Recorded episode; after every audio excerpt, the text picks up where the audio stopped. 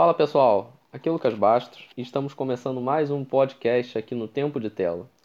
O assunto de hoje é um assunto que eu venho querendo falar há muito tempo. Eu acho que o pessoal do Tempo de Tela não aguenta mais essa sugestão de pauta é, nas nossas reuniões. Mas é que eu quero falar sim sobre Star Wars e eu quero fazer uma pergunta que eu já vou jogar polêmica para já Mismoto já poder até fazer um comentário inicial. Já tem até spoiler que ele está aqui comigo mas é que eu quero saber se Star Wars ainda é relevante. E aí, Mizumoto, se apresenta e já entra na brincadeira. Fala aí, pessoal, beleza? Bom, pergunta difícil, pergunta realmente polêmica, mas eu vou respondê-la com uma outra pergunta. Se não fosse relevante, eu estaria falando sobre, em 2019, de uma coisa que saiu lá na década de 60 para 70? É uma excelente pergunta sua, né? A sua resposta à pergunta. É, eu não vou fugir da raia, eu vou responder que sim, Star Wars ainda é relevante, mas, gente, o título é ainda, porque eu acho que a pegadinha tá aí. Star Wars ainda tem importância, a gente ainda gosta, ainda tem lançamento, mas eu não sei o quanto isso ainda vai rolar.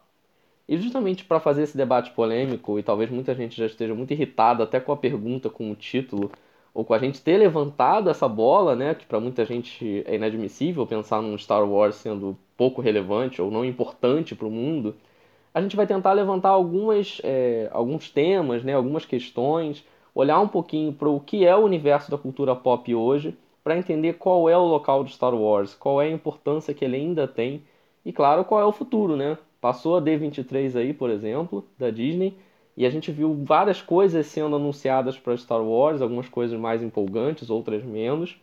Mas assim, a Disney ainda tem planos para essa brincadeira. Tem, tem bastante plano, né? A gente viu que teve pelo menos três anúncios.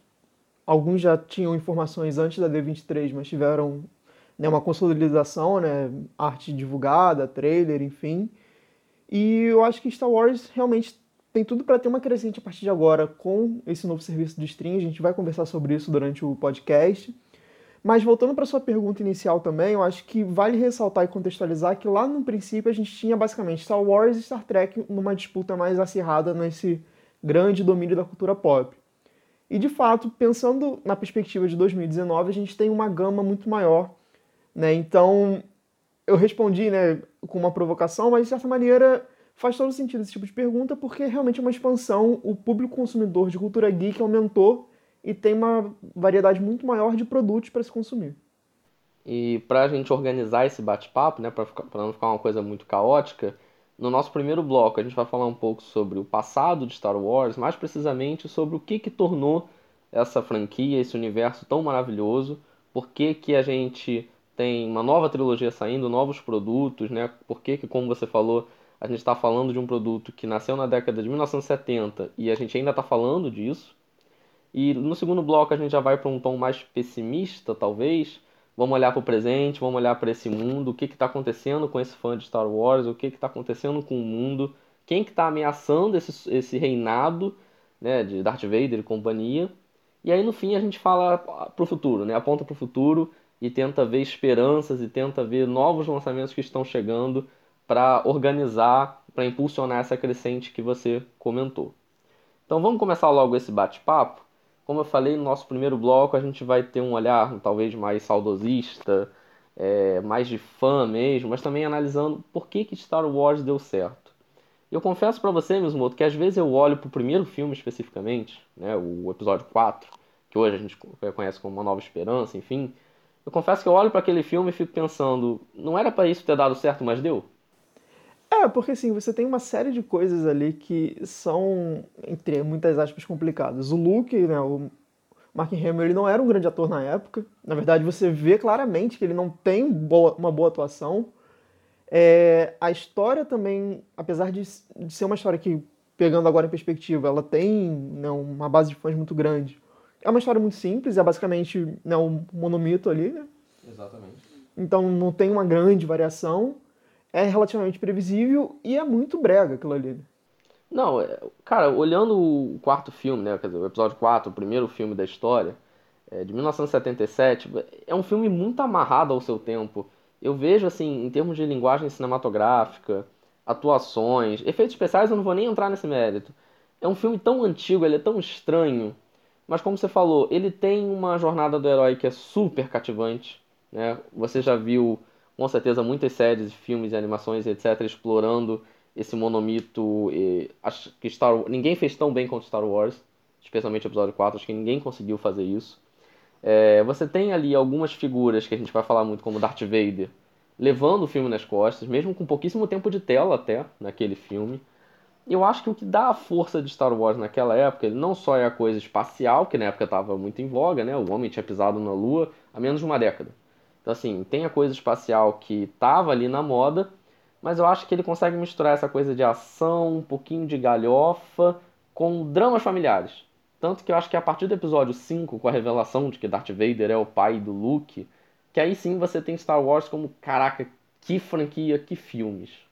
É, porque você acaba criando um vínculo e uma conexão muito grande com, com esses personagens que viriam a ser tão marcantes. Né? O Darth Vader, você já falou, provavelmente o grande ícone de Star Wars. Provavelmente não, ele é o grande ícone.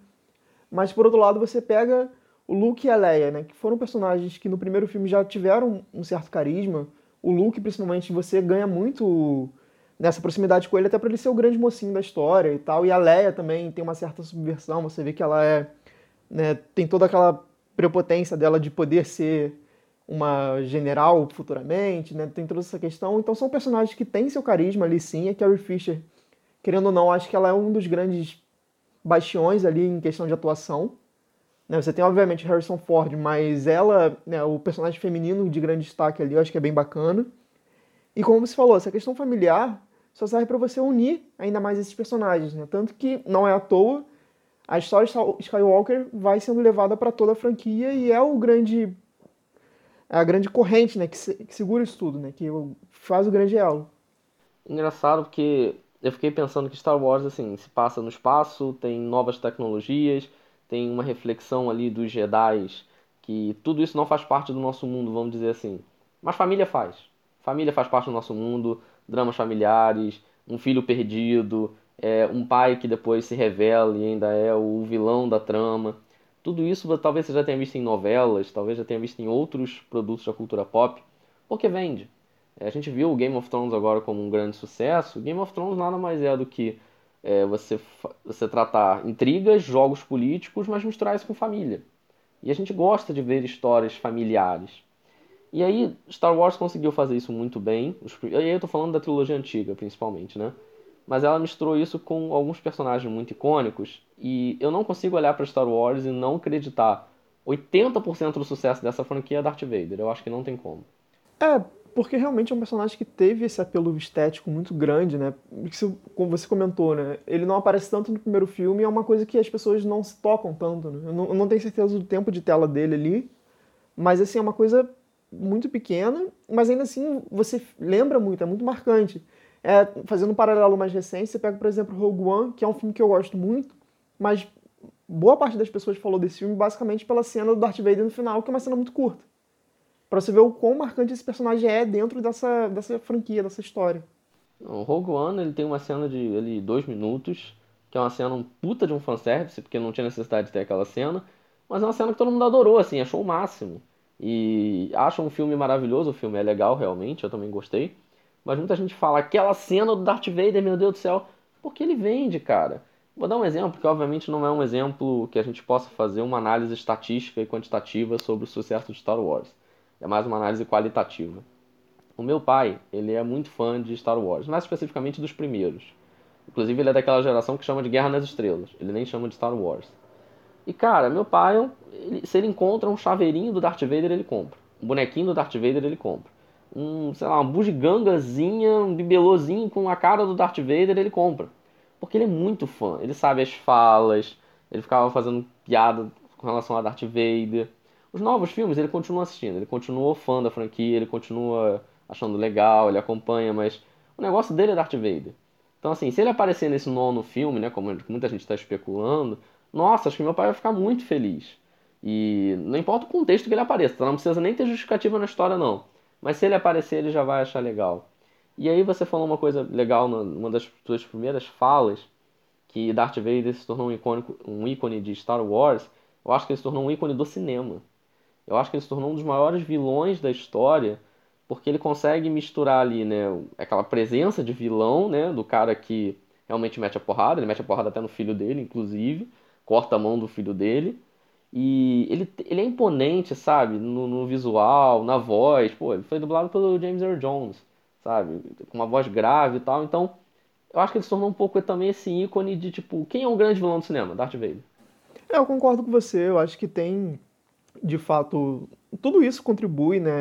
A estética dele muito marcante, é, os momentos icônicos dele, e é até interessante pensar um pouco também que, na verdade, se eu parar pensar, o Darth Vader não é o vilão de fato ali, né? Porque é o Palpatine. Só que ele consegue roubar muito mais a cena porque ele, de fato, tem momentos mais marcantes. O Palpatine é um coadjuvante do cacete, que teve sua ascensão nos episódios 1, 2 e 3, mas pegando o contexto geral, o Darth Vader ele é muito mais interessante, muito mais imponente.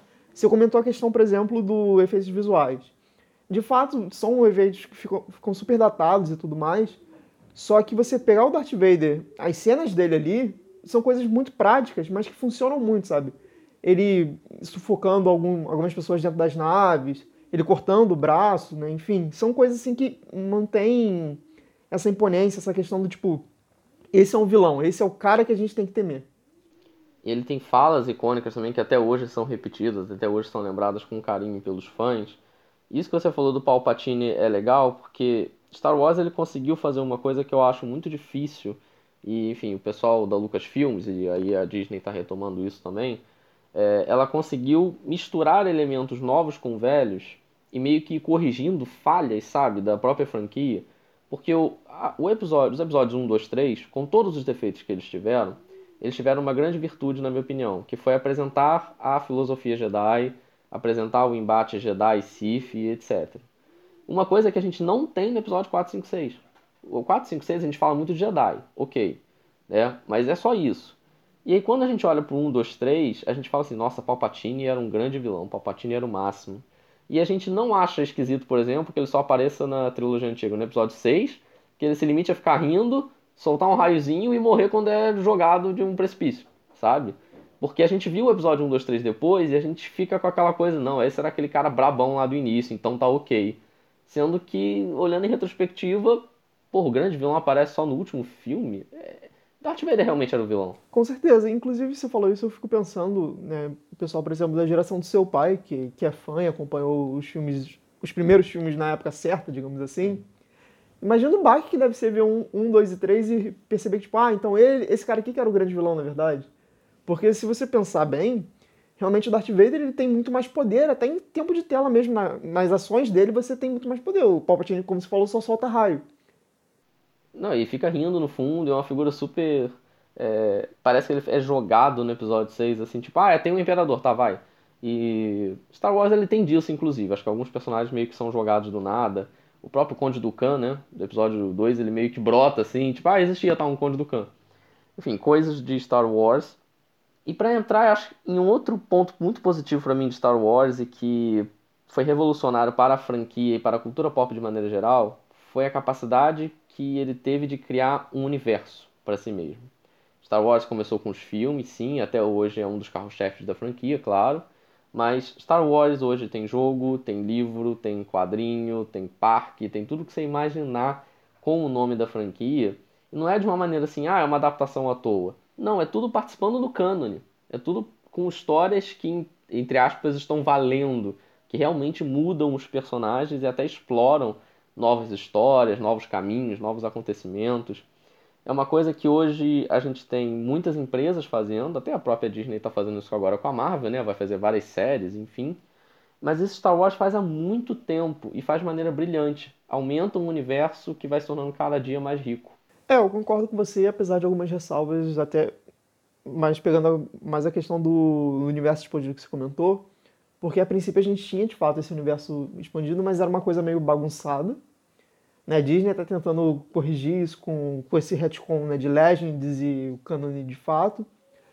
Mas, por exemplo, mesmo as histórias que não que agora não são mais do cânone de fato, que são muito boas, você pega, por exemplo, a Old Republic, né, que é uma das séries, mais séries de quadrinhos e livros que as pessoas mais cultuam de Star Wars. E é muito em função realmente de como a marca vende bem, porque São personagens que não têm nenhuma relação com o que a gente tem no presente, né? No caso, a família Skywalker e tudo mais. Só que ainda assim você quer ver as brigas ali, você quer ver essa disputa de poder, né? Pensar na República em retrospecto.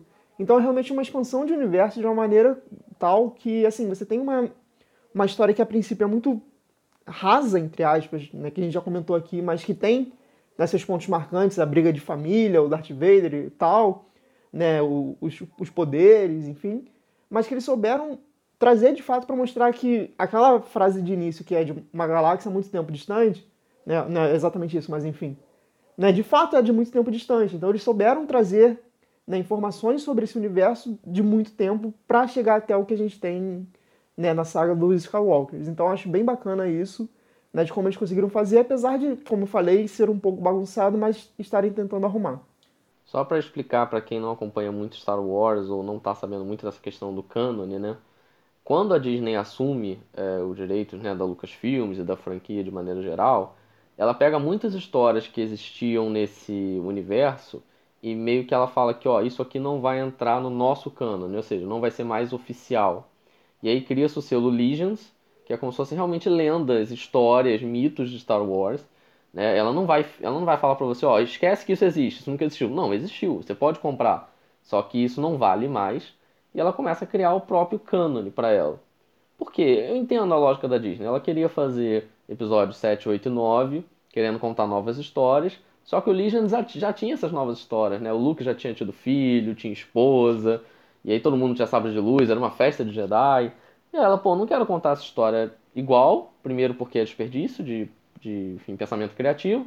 Segundo, porque muita gente já tinha lido. Então, talvez não quisesse acompanhar, ou não gostasse, não ia acompanhar, enfim. Então, ela reseta muita coisa, elimina outras e começa a lançar os produtos do cânone dela. Eu acho legal a proposta dela, até porque organiza um pouco o raciocínio. Eu só acho que às vezes é meio arbitrário, assim. É, às vezes dá a impressão de que ela, ó, vou eliminar isso aqui porque eu tenho uma ideia do que eu posso fazer. Só que essa ideia ou ainda não chegou, a gente não sabe como vai chegar, é, um livro que eu amo do Legends, mas que ela fez isso foi o Kenobi. O livro do Obi-Wan, que é um excelente livro. A capa brasileira é maravilhosa, diga-se de passagem. É um livro legal que a Disney falou, olha, não vale. É, Legends não conta. Por quê? Eu imagino que é porque ela queria fazer uma história com o Obi-Wan naquele período de tempo, que é o que talvez a gente vá ver agora na série dele no Disney Plus. Só que assim, desde ela cancelar, entre aspas, o livro até anunciar alguma coisa, a gente ficou com aquela de que, pô, pra que cancelou? Por que, que você tirou isso do canon?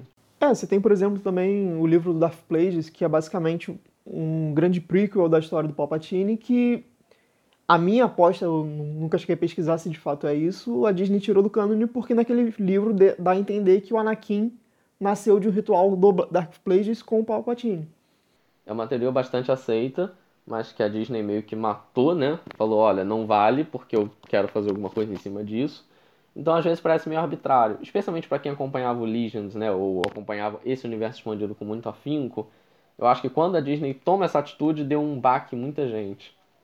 Mas assim, o universo que ela está criando agora é muito rico também. Eu já li praticamente todos os livros lançados no Brasil, só me falta ler o Battlefront, que eu comecei, mas não consegui terminar ainda. A maioria são bons, tá? Gostei de quase todos.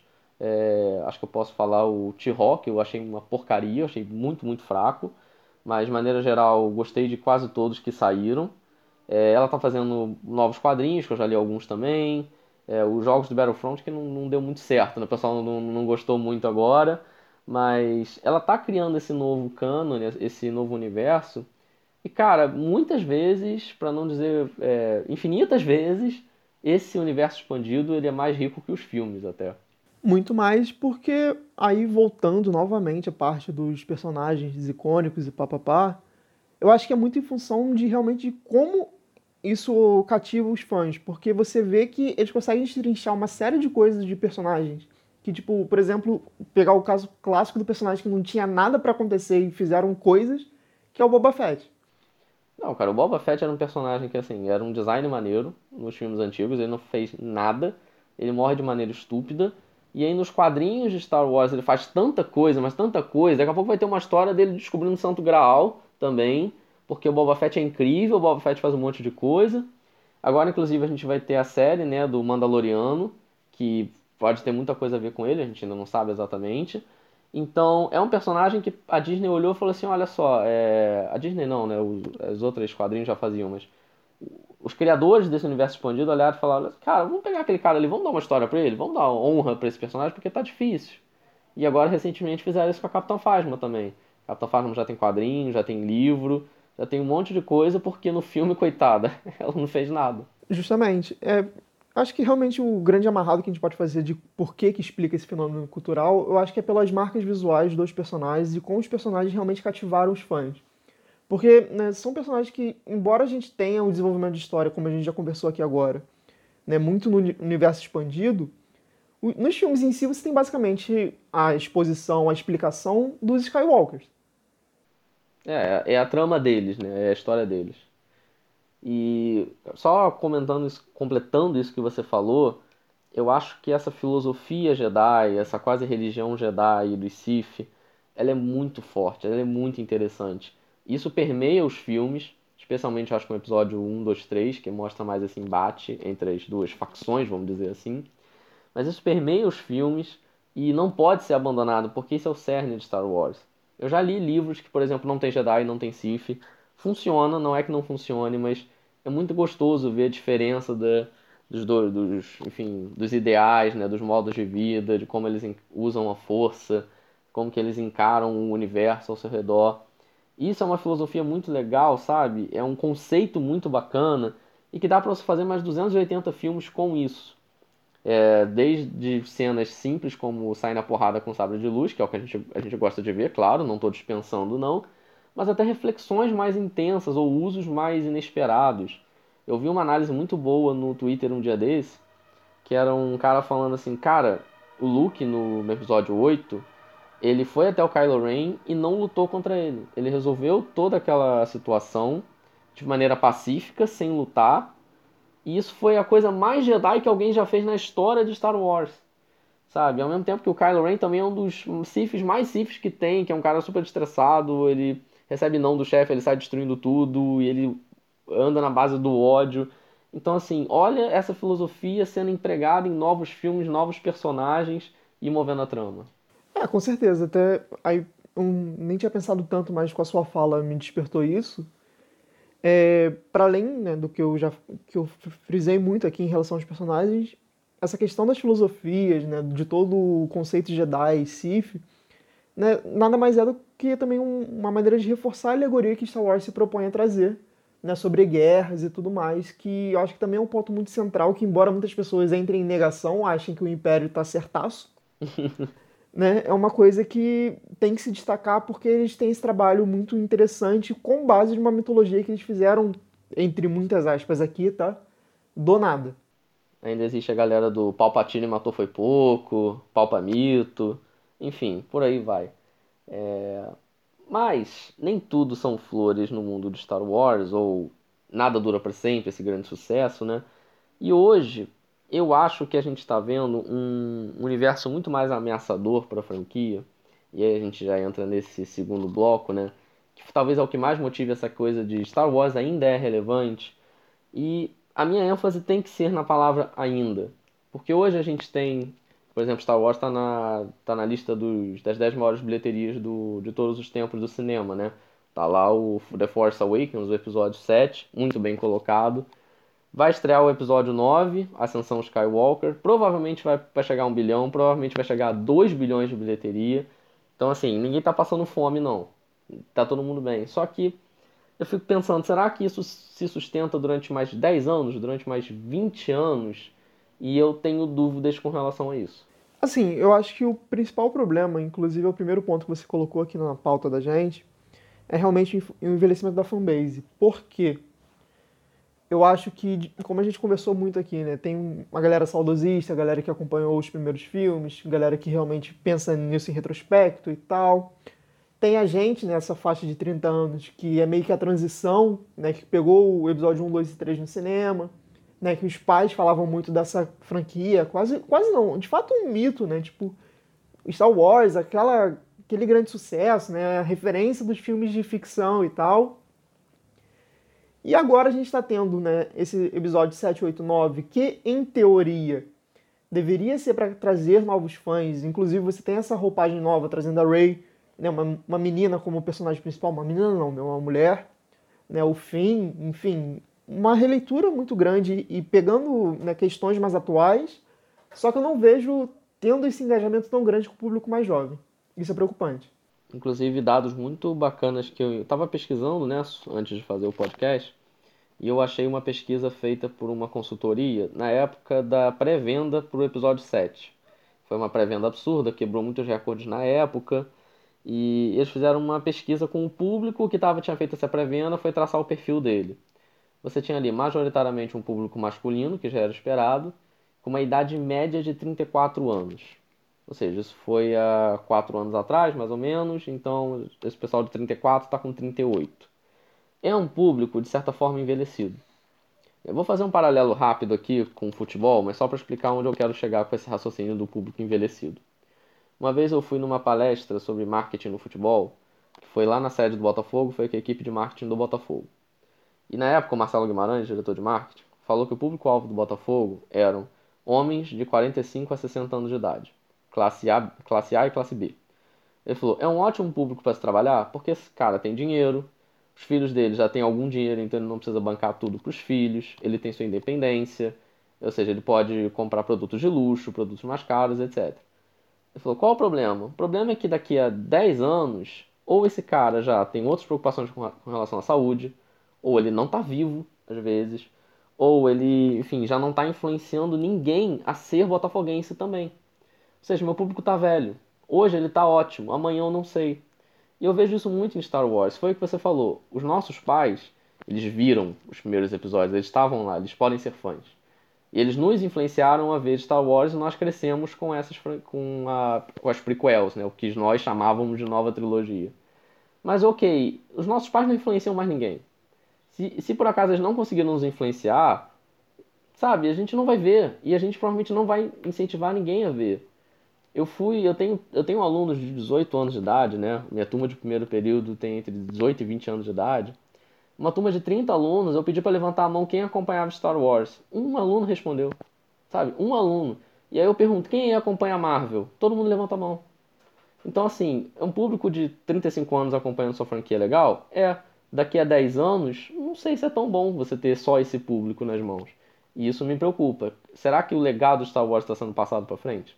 Pois é, e aproveitando esse gancho que você falou, né, eu também fiz uma pesquisa rápida com uma outra parte da franquia, que no caso são animações, especificamente Star Wars Rebels, que passava né, no canal da Disney para crianças, o Disney XD. Né, para não pensar, todos os canais da Disney atualmente são para crianças, mas enfim. E assim, é, a audiência do, do Star Wars Rebels era baixa, era tipo menos de um milhão por temporada. Assim, a estatística pegando da temporada inteira. E parece que a faixa etária de quem assistia era assim, acima dos 25, se eu não me engano. Então, longe do público que deveria estar assistindo essa série, sabe? Então, só reflete novamente isso, só reforça esse, essa leitura que a gente está fazendo. Ou seja, a, a franquia ela está sendo é, passada para quem já é fã, para um público que, sim, continua comprando action figure, continua comprando quadrinho, é, continua fanzaça, vai comprar pré-venda e coisa e tal, mas daqui a 20 anos a gente não sabe se isso vai ser relevante. Eu estava pensando, por exemplo, nessa minha turma, né, do um aluno lá que falou que é fã, que acompanha. Cara, esse aluno, ele nasceu dois anos depois do Ameaça Fantasma. Então, assim, a trilogia prequel, que a gente se acostumou a chamar de nova, para ele já é antiga, já é bem antiga. Isso é um drama que eu tenho quando eu quero transformar alguém em novo fã de Star Wars, né? Quero passar essa doença para as outras pessoas. E aí a pessoa fala, por onde eu começo? Que já é difícil, né? Porque assusta um pouco, pô, já tem oito filmes, não sei o que, coisa e tal. E aí eu penso, vai começar pelo episódio 4, 5, 6, eu, a tecnologia já é antiga, as atuações são, são meio estranhas, efeitos especiais não vou nem falar nada. Aí eu fico, não, melhor começar pelo 1, 2, 3. Pô, mas a Ameaça Fantasma é péssimo, é um péssimo filme, é chatíssimo. É, o 2 também não é lá essas coisas. Eu fico, pô, começa aí pelo da Ray então. Mas aí a pessoa fica, pô, vou começar pelo 7? Não vou entender nada da história. Então, até entrar nesse universo Star Wars, eu acho que hoje já está complicado.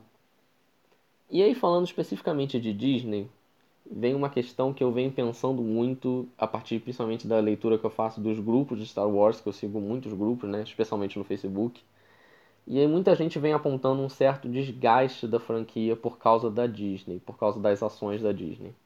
A Disney quando pegou para fazer os filmes, ela não só fez uma nova trilogia, como ela começou a fazer filmes spin-off, né, filmes é, o que ela batizou de uma história Star Wars.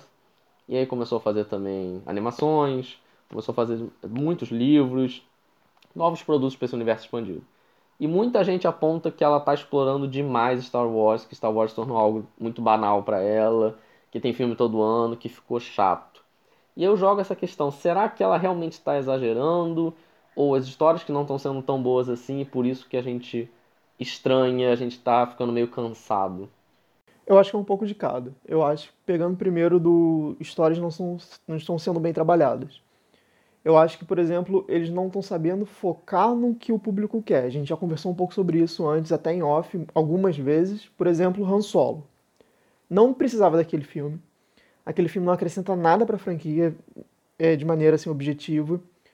Foi um filme super conturbado, porque a Disney queria ter um controle muito maior dentro do filme, tanto que teve problema com direção, mudança de diretor e tudo mais. Então, é um filme super engessado é um filme que acabou invi inviabilizando outros filmes, né? Que a princípio tinha, tinha ideia para fazer filme do Yoda, do Boba Fett, enfim, e aparentemente não vai rolar.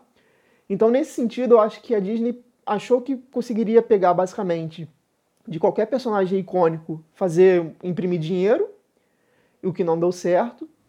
Mas por outro lado, eu acho que a Disney acerta muito quando ela pega personagens que não são da linha Skywalker. E aí eles conseguem expandir muito mais a mitologia de Star Wars como um todo, em, vez de pensar em realmente pontos icônicos da franquia. Eu acho que pensando no storytelling, eles sabem trabalhar, mas pensando dentro do, tipo, vou pegar, sei lá, o Luke vou fazer um filme do Luke. Eles não vão saber fazer. Inclusive, já perguntaram pro Mark Hamill, né, se rolava um filme do Luke pré episódio 4, e aí ele brincou, pô, tu quer ver um filme de eu fazendeiro, né, Luke fazendeiro? Não faz sentido isso, e não tem que ter mesmo. E aí, quando a, quando a Disney anunciou o Han Solo, eu lembro que eu falei na época, parabéns, vocês vão fazer o filme que ninguém pediu, que ninguém queria ver realmente. E, e teve um fracasso que foi explicado muito pela questão de, de, de, de ninguém querer ver também, mas por erros ali de estratégia na hora de fazer o filme, ela deixou correr muito boato sobre ele, boatos que assustaram, né, a quem estava esperando o filme. Depois ela teve uma estratégia comercial muito esquisita, ela colocou o filme para estrear logo depois de Vingadores Guerra Infinita. Teve um trabalho de marketing péssimo para divulgação do filme. Mas quando eu acho que as pessoas falam do desgaste Star Wars, me bate aquela coisa de que se tivesse tudo bem, se o filme tivesse maravilhoso, se todo mundo tivesse empolgado, ninguém tava reclamando de ter filme a cada mês. Só que aí vai, sai um Han Solo da vida, anuncia um filme do Boba Fett, quer dizer, quer dizer, boatos de um filme do Boba Fett também, não se sabe porquê. O filme do Kenobi, que todo mundo, esse sim todo mundo queria, nunca era anunciado e agora virou uma série. Então eu acho que a queda da qualidade que motivou essa discussão sobre Star Wars está muito desgastado. Não era para fazer tanto assim. Eu concordo e eu acho que também tem muito uma questão do saudosismo envolvido, porque a gente teve um gap muito grande entre o episódio 3 e o episódio 7. E quando o episódio 7 foi anunciado, as pessoas ficaram muito eufóricas pelo fato da volta de Star Wars. Tanto que se você pegar o episódio 7 para o episódio 8, a galera já estava um pouco mais cansada. Eu acho que isso se reflete um pouco também nessa questão de realmente quem consumia né, tem esse viés muito saudosista. Eu fico pensando, por exemplo, é, se tivesse saído o episódio 1, 2 e 3, sei lá, em dois anos. Não sairia em dois anos, mas saísse certinho um, um ano cada. Eu acho que também teria esse problema na época, sabe? Eu queria eu queria ter mais idade nessa época para lembrar como é que foi essa recepção. Claro que a gente estava num mundo com menos redes sociais, então talvez esse contato com o público não fosse tão direto assim. Porque o episódio 1 não foi bom, o episódio 2 também não foi bom. Eu não sei como a galera chegou no episódio 3. Eu queria. Realmente eu era um pouco. Era bem mais novo, não tinha essa leitura de público que hoje a gente tem.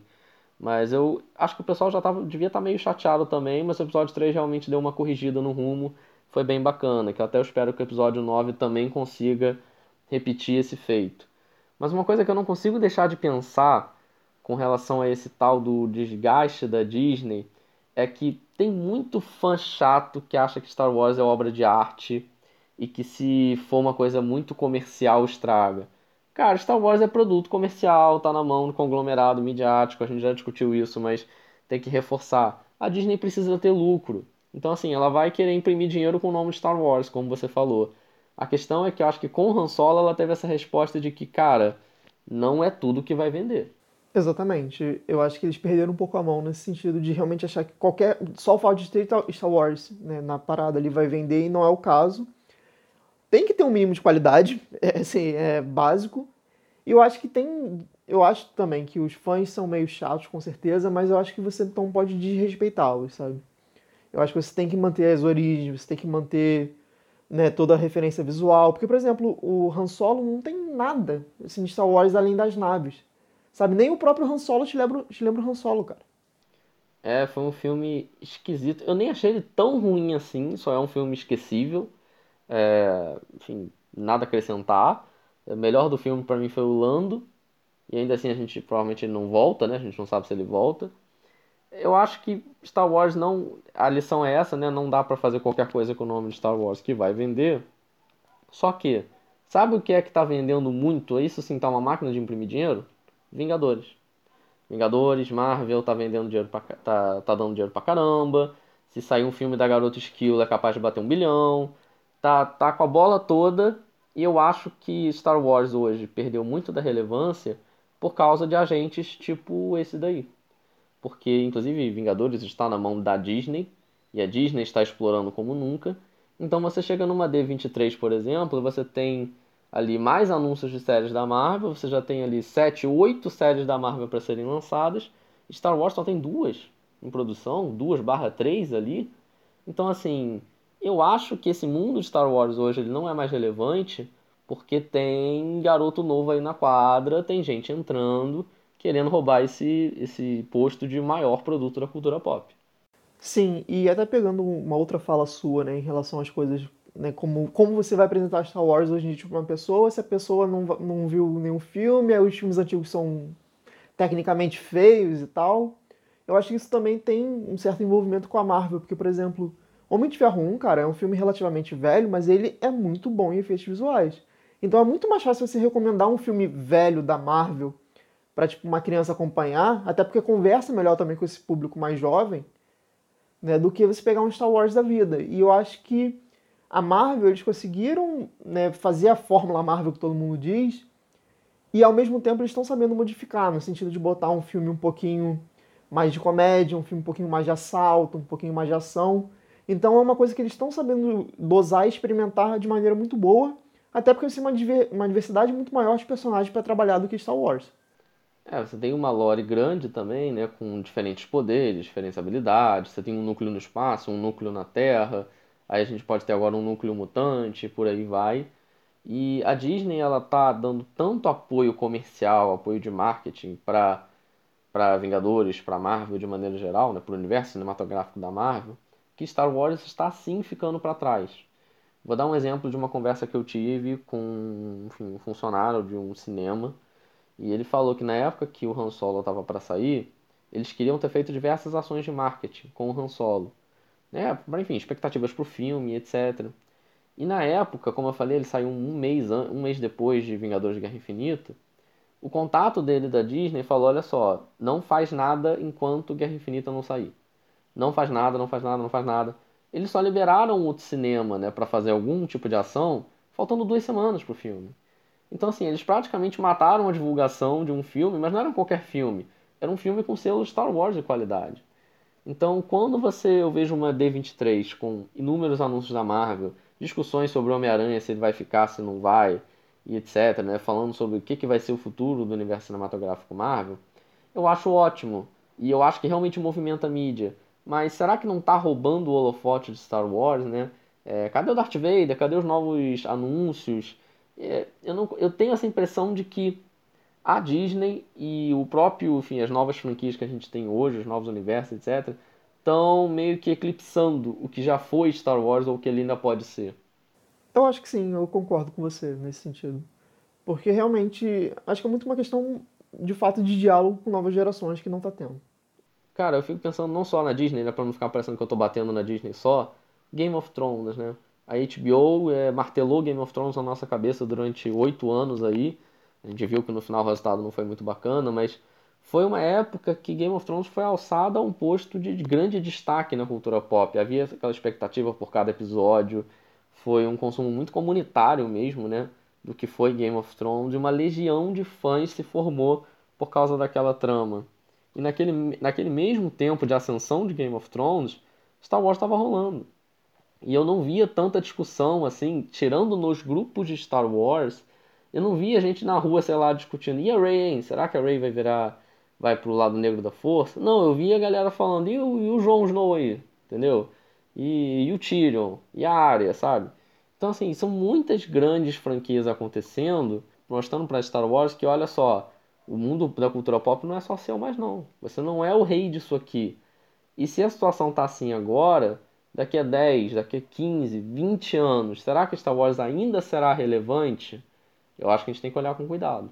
É, e outra coisa que eu parei de pensar agora, até pensando ainda em relação a nicho e para sair do exemplo da Marvel, é o, o vilão, entre aspas, clássico de Star Wars, que é Star Trek.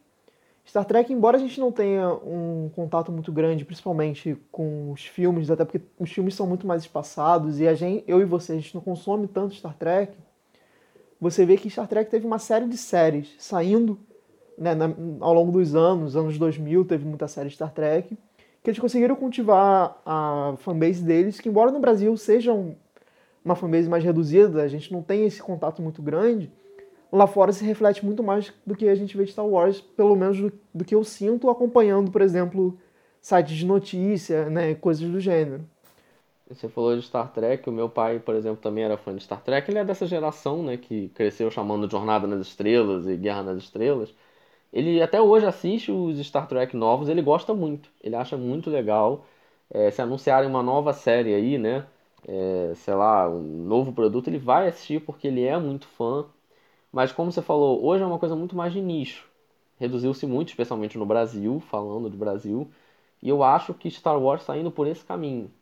É, quando sair trailer de Star Wars, o grupo de Star Wars no grupo Facebook vai parar. Eu vou parar. Meus amigos que gostam, mesmo outro aqui do meu lado, vai parar para assistir. Mas meus alunos, por exemplo, já não param. Assim, não sabem nem que rolou. E se rolou, eles vão olhar e falar: tem de nada, tá legal, e daí, passou.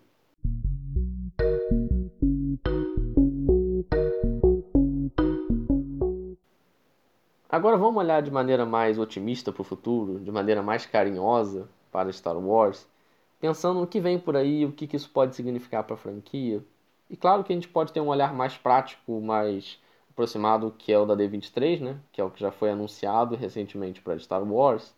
E desses anúncios de novos produtos com o selo da franquia, o que mais me chama atenção é o The Mandalorian, né? a série O Mandaloriano, que é dirigida pelo John Favreau. E eu acho que esse é um produto que, se der certo, se for bom como a gente espera, pode ser uma reviravolta para Star Wars. Eu acho que pode ser um produto com a carga épica que Star Wars precisa, mas também com uma qualidade técnica, com uma qualidade de roteiro, com uma qualidade de direção que a gente pode olhar e falar: isso aqui é o que Star Wars merece e isso aqui é o que pode atrair novos fãs. Concordo, eu acho que tem tudo para dar muito certo essa série. Eu tô bem empolgado, bem ansioso por uma série de motivos. Eu acho que, primeiro, pelo trailer que a gente viu agora, é, dá a entender que vai ser uma série um pouco diferente, com um tom um pouco mais até adulto. Não sei se você reparou isso também, eu fiquei com essa impressão. Eu acho que é uma série que é meio que o que o Han Solo poderia ser, nesse sentido de realmente pegar esse, esse submundo né, do Star Wars, essa galera caçadora de recompensas e tudo mais, mas com uma pegada mais violenta até. É, o, o protagonista, né, um ator muito bom, né, o Pedro Pascal, né, apesar de não ter o rosto dele durante o trailer, que aliás é uma coisa que eu acho bacana, porque mantém a identidade visual dos Mandalorianos, que é importante. E eu acho que é, é fundamental para você ter essa expansão de universo, porque o filme, se eu não me engano, se passa entre episódio 3 e 4. E aí, assim, é um vácuo de tempo que realmente tem muita coisa para render, afinal de contas é a transição da República para o Império, né? Porque Star Wars 4 a gente já pega o Império, então a gente vê como é que era essa bagunça do, do espaço e tal. Então, assim, eu acho que tem tudo para sedimentar um novo momento de Star Wars que talvez aí sim seja o link necessário para as pessoas mais novas, no sentido de, cara, assiste Mandaloriano, você vai ver como é que é a situação ali do, desse universo, e a partir disso você consegue ver o episódio 4 para você entender o que, que essa, esse império, quem são essas pessoas que estão ali por trás, maquinando e tal. De repente pode ser um link interessante que funcione bem. Eu acho que tem muito potencial porque vai explorar esse universo de Star Wars que é muito rico.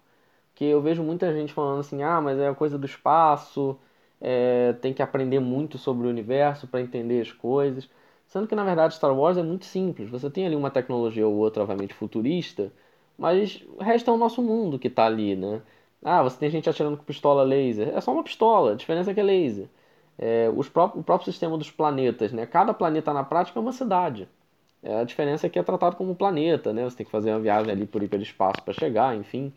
Mas é um universo rico, é um universo muito próximo do nosso e que talvez com uma linguagem técnica boa, uma direção legal, um roteiro, um personagem que sai um pouco dessa filosofia Jedi e Sith para não confundir, eu acho que ela pode ser essa porta de entrada mesmo, sabe? Você tá lá no Disney Plus, olhou, pô, uma série aqui, uma série legal, com visual legal, o cara tem uma roupa maneira. Essa vai ser a série que eu quero assistir. E é essa série que vai me apresentar, peraí, isso aqui é Star Wars então? Então eu gostei. Essa eu tô muito empolgado. Mas, para além dessa Mandaloriano, né, que como eu falei tem muito potencial, tem uma série que essa acho que é pros fãs antigos mesmo, é pra galera que curtiu o 456, sofreu um pouco com o 1 e o 2 e achou o máximo o 3, que é a do Obi-Wan Kenobi. A gente ainda não tem o nome definido exatamente. A gente tem uma sinopse, a gente sabe que vai se passar alguns anos depois do episódio 3. O Obi-Wan já vai estar isolado em Tatooine, protegendo o Luke. Só que ele vai ter que se envolver em tretas lá, óbvio, senão não tem série. Acho que essa é uma série que os fãs de carteirinha assim, já estão ali pagando a Disney Plus antecipadamente porque eles, cara, eu quero assistir isso. E durante muitos anos a gente pediu essa série, não só pelo Obi-Wan Kenobi, mas por causa do Ian, Ian McGregor. Sim, e ele é um cara que é muito engajado com, a, com esse universo, ele queria voltar para esse universo, já falou isso várias vezes. E é um personagem que tem muito para render. Ele é um cara que tem muita história para contar. E só retificando alguma coisa aqui que eu falei, eu até dei uma olhada aqui na, na linha do tempo. Na verdade, o Mandaloriano é entre, entre o episódio 6 e 7. E o Kenobi é como você já comentou. Então talvez o Kenobi seja uma porta de entrada para a trilogia antiga, quer dizer, a primeira trilogia, e o Mandaloriano vai ser esse link entre a, né, o episódio 6 pro 7, que, que a gente falou também, que tipo, ah, vai ser meio complicado a galera assistir o 7, né? Tipo, ah, como é que eu vou chegar começando a ver o 7? Não, cara, vê Mandaloriano aqui, você vai entender o que era o Império, como acabou isso daqui, como é que tá esse caos que o Kylo Ren agora tá ali junto com o Snoke, a partir da, do ponto de vista dessa galera que caça recompensas.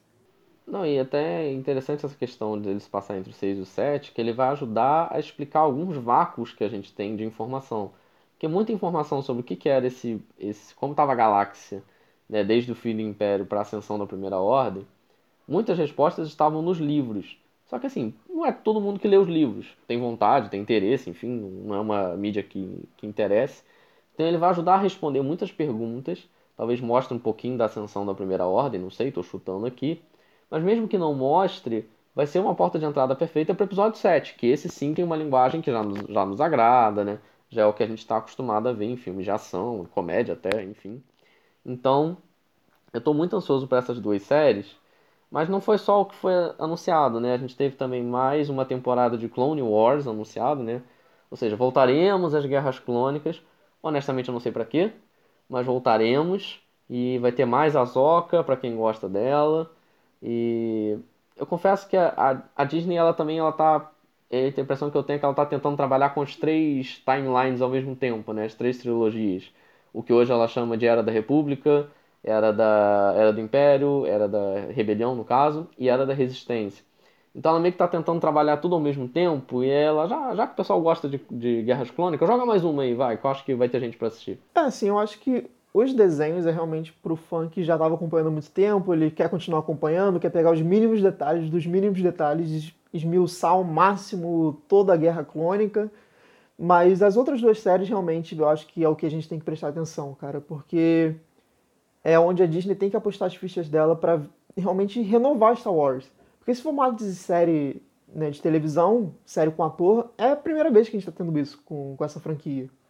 E eu acho que é uma maneira interessante você trabalhar e realmente desenvolver novas histórias e expandir né, esse universo num, num serviço de streaming que vai ser extremamente popular, que todo mundo vai consumir, todo mundo mesmo, porque afinal de contas, a gente tá conversando aqui que Star Wars tá perdendo espaço para Marvel, beleza.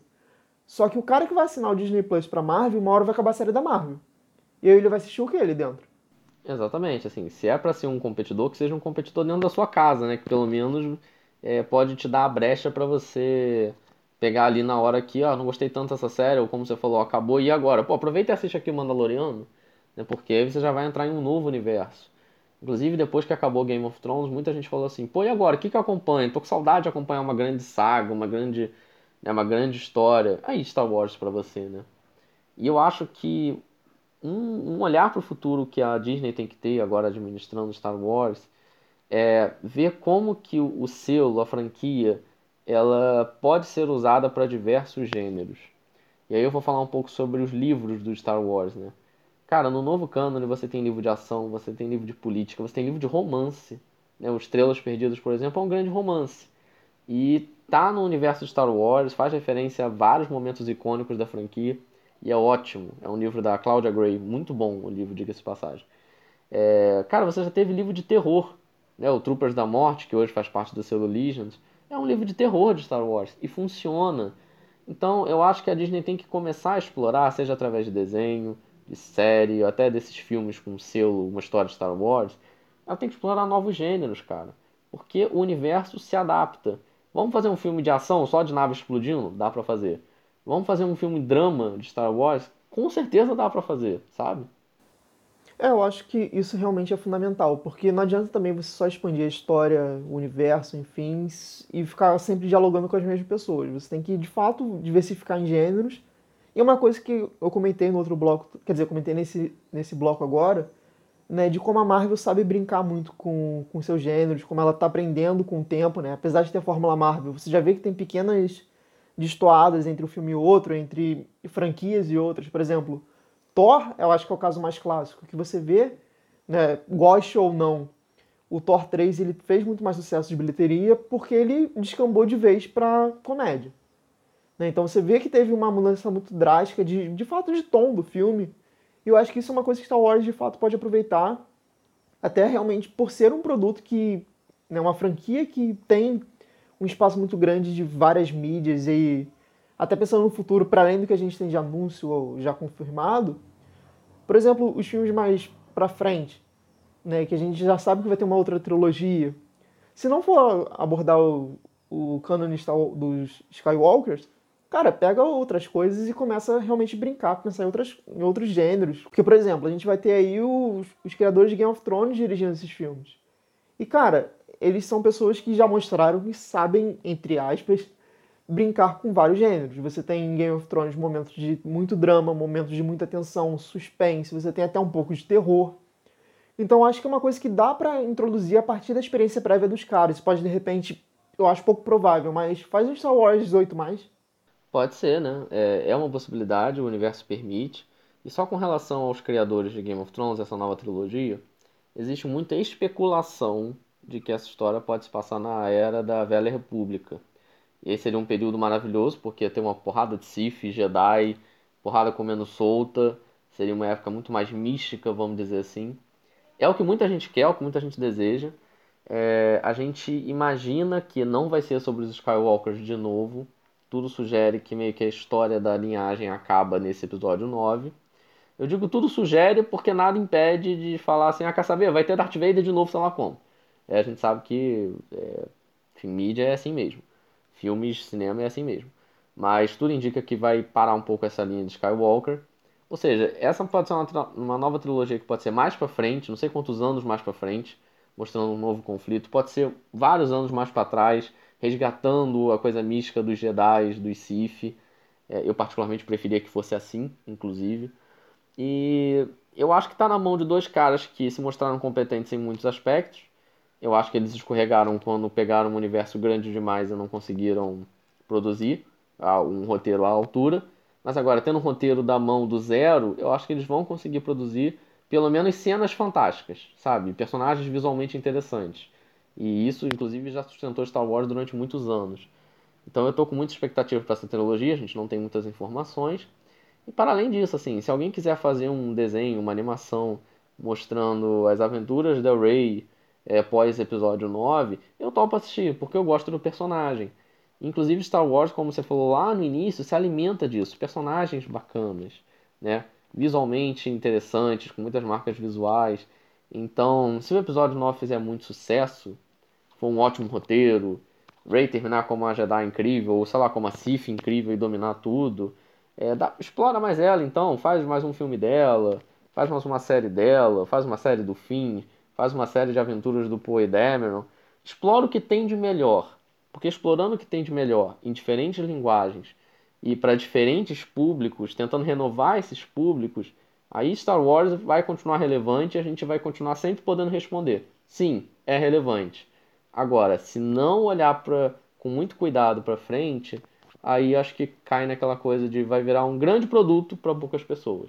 Sim, vai saturar, só vai consumir quem consome já há muito tempo, ninguém vai ficar com aquela, aquela vontade de fato de procurar, do tipo, porra, vou ver Star Wars agora. Não, porque você desanima, você olha, cacete, já tá no episódio 1 bilhão, sabe?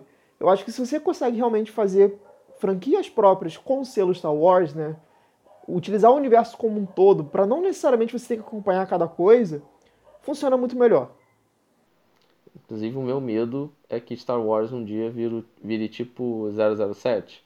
Que tem um monte de filme e quem continua assistindo é a galera muito fã, assim, que até reconhece o nome, mas que na prática já foi tão misturado, já foi tão modificado que hoje se tornou só mais um filme na bilheteria, o que eu acho muito pouco. Né? Star Wars não merece um posto tão baixo desse, vamos dizer assim. É, pra, é a minha grande referência de cultura pop, mas o tempo está passando e a gente tem que se fazer essa pergunta se Star Wars ainda é tudo isso, ainda é tão relevante. E acho que esse foi o nosso bate-papo, né? Foi, foi por esses caminhos que a gente tentou responder essa pergunta. Nos nossos podcasts a gente nunca tenta dar uma resposta definitiva, porque nem é a graça, né? Até porque a gente quer convidar você a participar desse bate-papo, né? A gente quer que você converse com a gente por e-mail, por exemplo, né? Pode mandar lá um e-mail para o nosso Gmail, que eu já esqueci qual é, mas mesmo outro vai me falar daqui a pouco. É, pode falar comigo pelo meu Twitter, esse eu lembro, é @looklab, pode me procurar lá para conversar. É, no nosso canal do YouTube você pode comentar lá também, né? Lá no tempo de tela, comenta lá no vídeo do podcast é, qual é a sua opinião sobre Star Wars, o que está dando errado, o que está dando certo, quais são suas expectativas para o futuro. Enfim, converse com a gente, por favor, porque isso é um bate-papo muito bacana e continue ouvindo também para houver, acompanhar novas discussões sobre Star Wars, a gente ainda vai falar muito sobre isso. Se depender de mim, então, que toda hora propõe assuntos sobre isso, então aí mesmo que vai ter podcast. Bom, só para, primeiramente, botando o e-mail, né? Tempo de tela.gmail.com, não tem muito mistério. E só para fechar a minha fala, assim, dar um grande amarrado, que eu, eu, eu gosto sempre de fazer essa síntese, eu acho que Star Wars ela vai se manter relevante se a Disney, a Lucasfilmes, enfim, aprender que Star Wars é muito mais do que a história dos Skywalkers. Star Wars é uma mitologia que é muito cultuada e deve ser respeitada como mitologia, e não necessariamente só Darth Vader e seus filhos. Muito obrigado pela lembrança do e-mail, realmente era muito simples, me deu um branco, não sei como eu esqueci.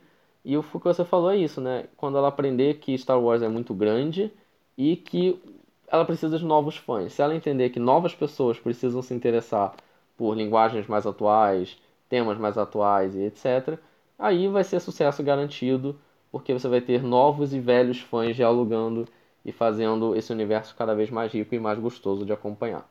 Então, pessoal, muito obrigado por participar desse bate-papo com a gente. Continue acompanhando o tempo de tela. Tem muitos canais para você fazer isso, né? Pode ser pelo Google Podcast, SoundCloud, Spotify, enfim. Toda sexta-feira sai um podcast com uma discussão bem legal com você. E toda quarta está saindo o formato do Novidades na Tela, que a gente faz um meio que um é uma compilação né, das, principais notícias com relação a séries, animações e filmes da semana. Então acompanhe a gente em dois dias. Quarta e sexta-feira tem conteúdo muito bacana em podcast para você. Então valeu pessoal e até a próxima. Valeu galera, até a próxima.